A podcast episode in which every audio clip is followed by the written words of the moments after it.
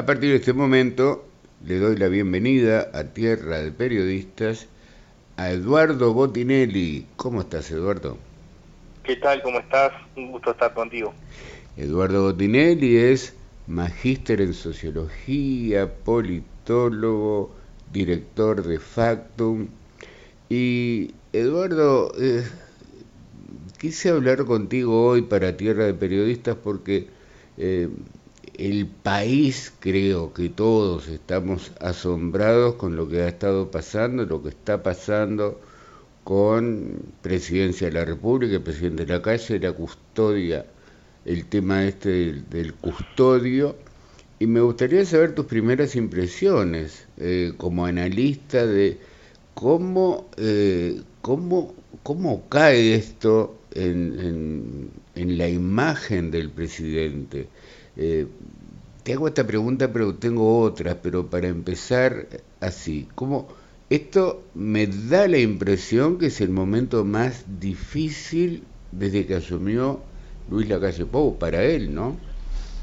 Sí, sí, sí, sí, sin dudas es el momento más complejo porque porque acá no hay, este, no sé, digamos, desde el punto de vista político y quizás la pandemia es un elemento más complejo que manejar, tanto desde el punto de vista sanitario como económico y todas las repercusiones sociales también. Pero estaba enmarcado en un contexto mundial donde se estaba desarrollando justamente la, pandemia, es decir, bueno, y había ejemplos a seguir y ejemplos a no seguir, y había decisiones que tomar este, complejas, pero dentro de un marco distinto. Acá la responsabilidad es, este, o sea, o toca por lo menos directamente al presidente porque decide, es una decisión personal contratarlo, porque es una decisión personal mantenerlo, a pesar de los trascendidos que habían aparecido, de, trascendidos o publicaciones, ni siquiera trascendidos, ¿no? publicaciones de, antecedentes ya hace dos años, y porque eh, el rol que ocupaba esta persona, ¿no? no es solamente elegido por el presidente, pero una cosa que el presidente elija a un asesor cualquiera, ¿no? económico, político, lo que fuera, y otra cosa es algo que tiene que ver con la seguridad, que es importante sí destacar, digamos, que no es un hecho donde se haya puesto en riesgo la seguridad del presidente, que en todo caso era el fin último de esta persona. Pero sí hay un montón de elementos que surgieron que dejan ver este, elementos complejos desde el punto de vista de quienes tienen que tomar decisiones y quienes tienen que tener un mínimo cuidado con algunos con algunos casos, ¿no? Eh, porque acá hubo vulnerabilidad de datos personales, ¿no? Porque se accedió a bases de datos de, bueno, están, está indagatorias, ¿no? Pero aparentemente de partidas de nacimiento o partidas de fallecimiento, de, distintas reparticiones la Dirección de Identificación Civil. Eh, hay, entonces ahí hay un, hay un problema importante porque tiene que ver que eh, acá faltó algún control de quienes accedían o quienes accedieron vulneraron la, la, privacidad de los datos. El otro es que no solamente llevaba adelante estas prácticas, sino que además hizo en la propia torre ejecutiva, donde este, bueno está el presidente y, está en la Secretaría de Inteligencia del Estado. Sí, Entonces, la Secretaría de Inteligencia del Estado, eh, en el mismo edificio se estaban haciendo este, actos eh, ilegales de una persona de total confianza y particular confianza del presidente, y no estaba no, despertó ninguna sospecha, ninguna alarma interna. Más allá del otro, que sí venía haciendo la investigación Fiscalía y de la Dirección Nacional de Inteligencia de la Policía, del Ministerio de Interior. ¿no? Y el otro elemento importante es que esto deja mal parado al país en el exterior. Si uno mira, Uruguay está haciendo noticia en estos días por este tema. Mm. Eh, lo publicó la BBC, no es tampoco es, un medio este, regional o, de los vecinos, digamos que tenemos un cruce de información más fluido. ¿no? Es algo que de alguna forma ah, no es destacado de los grandes hechos del mundo, pero sí aparece Uruguay en el mapa con una visión negativa. Entonces creo que un primer elemento tiene que ver con no minimizarlo, tampoco es que sea una tragedia con que estuviera la, vida del presidente en riesgo, ni eso no, pero sí que es un hecho grave porque hubo alguna serie de advertencias que debieron ser observadas, es claro que debieron ser observadas, y estos son elementos que eh, en la medida que se va acumulando información, va impactando en la opinión pública, que es un poco a lo que, a lo que iba tu pregunta, ¿no? Es decir, bueno, la opinión pública va teniendo eh, información que hace pensar que hubo omisiones. Por supuesto que también está la visión de que, lo dijo, creo que fue el senador Penades, que se estaba comiendo un garrón, el presidente, cosa que es muy probable que sea así, que hay un elemento de confianza importante, pero no deja de ser un elemento a considerar que hace dos años se publicó una información y que hace un año se publicó otra información sobre la misma persona eh, y no, no hubo ningún elemento de actuación desde presidencia ni desde las distintas reparticiones para advertir por estos por esos temas eso es lo que a mí me llama la atención Eduardo. Hemos hablado varias veces contigo no del del olfato del presidente, de cómo se destacó cuando muchos años atrás nadie lo pensaba en un líder político, alguien con visión, con manejo de la situación, que haya sido tan ingenuo en esta situación. Porque eso, esto da suspicacias de todo tipo, porque la gente dice, ¿cómo no iba a saber? Bueno, pero además, el presidente le están dando información que lo hacen desdecirse. Un día dijo que no tenía antecedentes, después que sí que tenía antecedentes, pero que le habían dado una carpeta y no la otra, que había dos carpetas. Ahora eh, piden una investigación urgente al Ministerio Interior porque desde presidencia sospechan que se manipuló la información respecto al expediente de este hombre para engañar al presidente. Eh, entonces, ¿dónde estamos parados? Se pregunta la gente, ¿no? Porque si se engaña al presidente... Bueno, es que este caso está despertando muchos elementos que no estábamos acostumbrados en Uruguay, ¿no? Muchos elementos, este, algunos que ya habían sido advertidos sobre, bueno, que, que han despertado algún tipo de, de cuestionamientos, de, discus, de algunas discusiones, sobre, bueno, dónde están las redes de ilícitas, digamos. En principio se habló del narcotráfico, pero hay otras que no necesariamente están vinculadas al narcotráfico, que también tienen redes internacionales de, de, de cuestiones ilegales.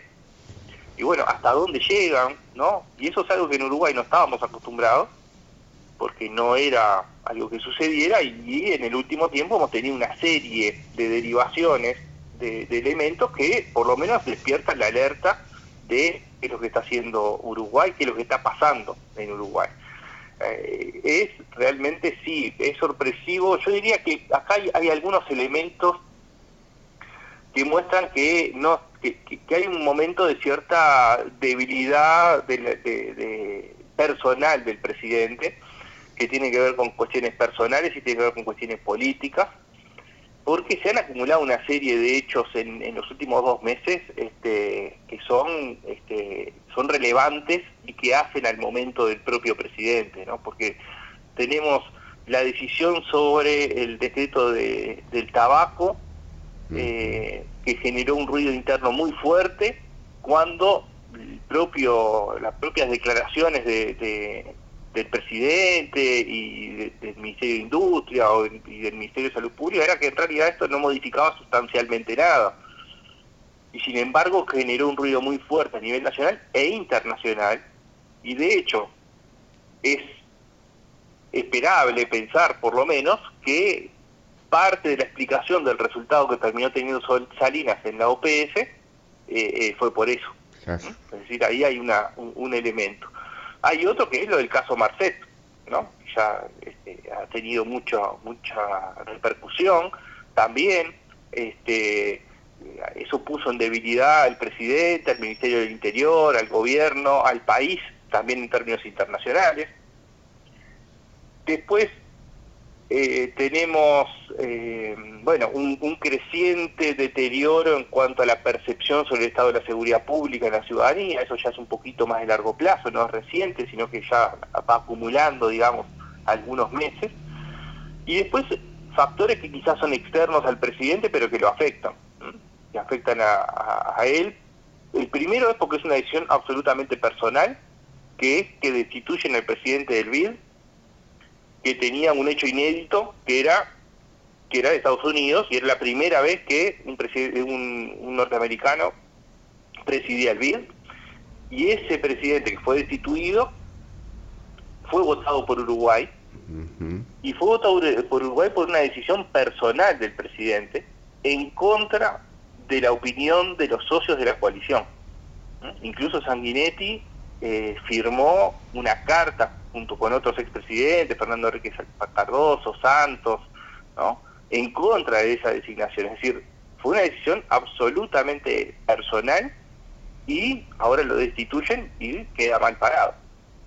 Y el otro también, que aparece como un símbolo de debilidad del presidente, es que en el momento que Uruguay asume la presidencia pro tempore del Mercosur, el Mercosur impulsa una declaración donde firman tres países y Uruguay no. Se firman Argentina, Brasil y Paraguay y Uruguay no la firma. Entonces, es asume la presidencia del Mercosur alguien que en realidad tiene a sus tres socios haciendo una declaración en la que Uruguay no, aparece. Entonces, hay toda una serie eh, importante de, elementos que se han ido acumulando. Y después con respecto a lo que tú decías, bueno, de, algunas salidas, de algún ocultamiento de información o algo así, yo creo que, eh, sin dudas, si hay algo que este gobierno tuvo como una de sus principales fortalezas fue la comunicación. Ya lo hemos hablado en algún momento, ¿no? Es decir, bueno, cómo ha manejado las conferencias de prensa, cómo ha, eh, bueno, de alguna forma, eh, esto mismo que tú decías con respecto a, a, cómo se desarrolló la imagen de la figura de la calle Pou, tiene mucho que ver con cómo, cómo se comunicó, cómo estuvo en las conferencias de prensa durante toda la pandemia, con un equipo muy profesional atrás, que además este, eh, tomaba decisiones en términos de comunicación, en términos de este, algunas acciones para realizar, y lo que vemos es que en este mismo periodo que yo estaba marcando algunos elementos que han sucedido, se ven que ha habido algunas salidas de tono del presidente, algunos errores de comunicación que no eran habituales. Eh, cuando hace irónicamente la referencia a la fábrica de chicles para hablar de, una, de un decreto sobre tabaquismo, ¿no? Eh, ahí, hay un error de, comunicación por el uso de la ironía en un tema que justo está en una discusión sensible no aparece eh, como saludable, digamos, ¿no? Este, y, en la propia conferencia del lunes hay, hay elementos que eh, muestran que por lo menos hubo alguna preparación débil o sin chequear algunos elementos importantes, ¿no? El tema de los antecedentes del, guardia, es decir, que no tenía antecedentes, eh, cuando lo decía, ¿no? hubo advertencias desde, desde la prensa y además es una persona que lleva 20 años de indagatorias, no, no permanente, pero hay 20 años de historia en, esta persona, ¿no?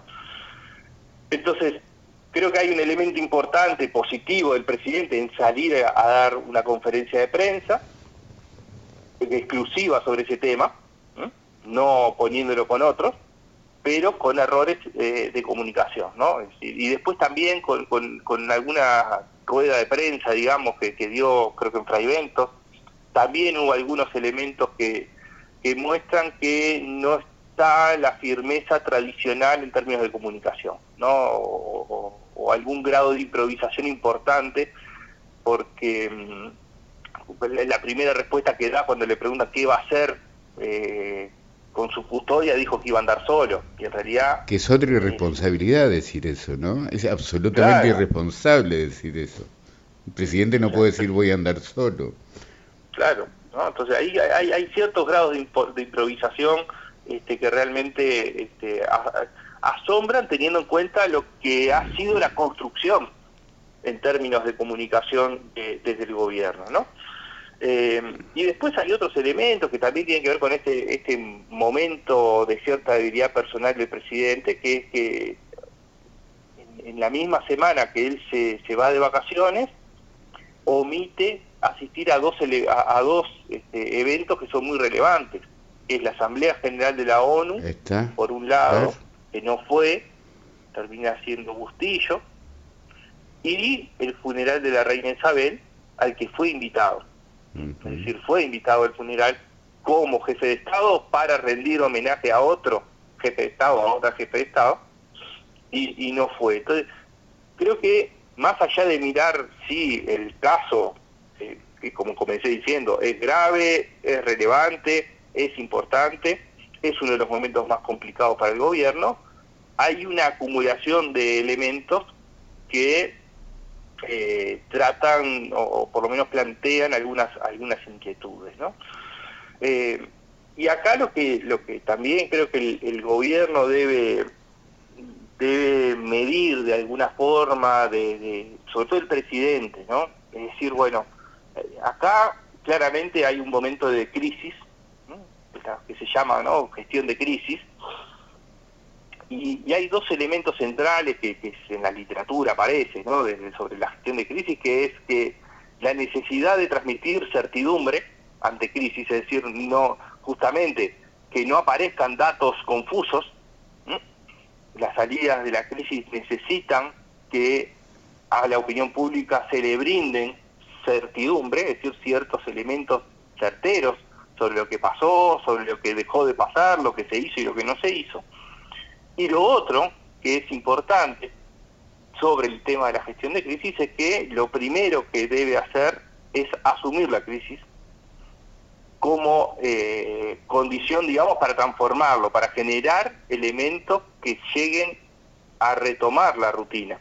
No seguir como si no hubiese pasado nada, sino generar, asumir la crisis y por otro lado, creo que hay un momento importante de, esto que decía, que es que el presidente necesita un respaldo de un equipo sólido políticamente, no solamente en términos de la comunicación, que es muy importante, la comunicación política, la comunicación de crisis, y reestudiar la sobreexposición de su figura. Pero acá hay elementos que son políticos fuertes y otros que son de comunicación. Pero creo que ahí es algo que este, hay que que tendrían que estar estudiándolo, digamos. Tengo una última pregunta, Eduardo.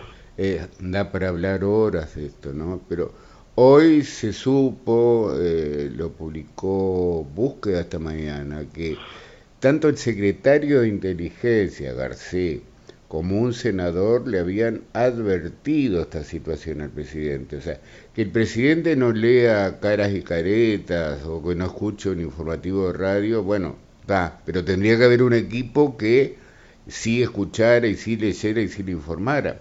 Pero si ya autoridades importantes como el secretario de Inteligencia del Estado le advierte y tampoco reacciona, y esto dicen que fue en diciembre del año pasado que el secretario de Inteligencia le informó sobre este caso, también ahí, a ver, se podría decir, al, anterior gobierno y el mismo Frente Amplio lo reconoció, que tuvo el pecado de la soberbia. Bueno, acá parecería que hubo un pecado de soberbia de la calle Pou, de, de, bueno, confiarse en sí mismo, no, yo confío y punto.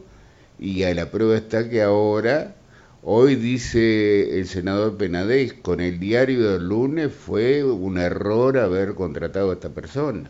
¿no? Sí, sí. Eh, lo que es claro que acá hay, hay, hay elementos extraños, digamos, en cómo se actuó, digamos. O sea, si, si hubo advertencia, ¿por qué no se, no se investigó? Eh, digamos, por eso mi referencia a la certidumbre. Por eso mi referencia a que el manejo de crisis necesita certidumbre.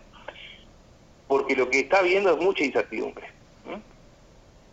¿Cómo puede ser que alguien estuviera haciendo actos delictivos en el cuarto piso de la torre ejecutiva y nadie se eh, lo advirtiera fuertemente, porque quizás, o sea, quizás se necesita un poco más de insistencia, no lo sé, pero sí eh, lo que lo que uno ve, digamos, desde el punto de vista de análisis y, de mirar cómo se, se, se manejan este tipo de situaciones, y lo que repercute en la opinión pública es que el camino que se está transitando hasta ahora, esto no quiere decir que no cambie, hasta ahora, es un camino de muchas incertidumbres. Que todos los días aparece, todos los días no, eh, durante el mismo día van apareciendo elementos nuevos, ¿no? Eh, bueno, un procesamiento en 2014, un, bueno, los antecedentes penales del 2002, eh, las anotaciones, eso sí ya había salido antes si se avisó o no se avisó, ¿no? Eso es algo también este, que tiene que ver un poco con lo que decía sobre ciertas improvisaciones que ha tenido el presidente en el último tiempo, que no eran habituales, porque en la ronda de prensa le preguntaron justamente por eso mismo, por, por el preaviso, digamos, y él dijo que sí, que alguien le había comentado, pero no, no son respuestas con, contundentes ni concluyentes, ¿no? Entonces lo que hace es abrir más incertidumbre sobre el tema y bueno, es parte de todo lo que hay que eh, analizar un poco después cómo cae en la opinión pública esto, ¿no?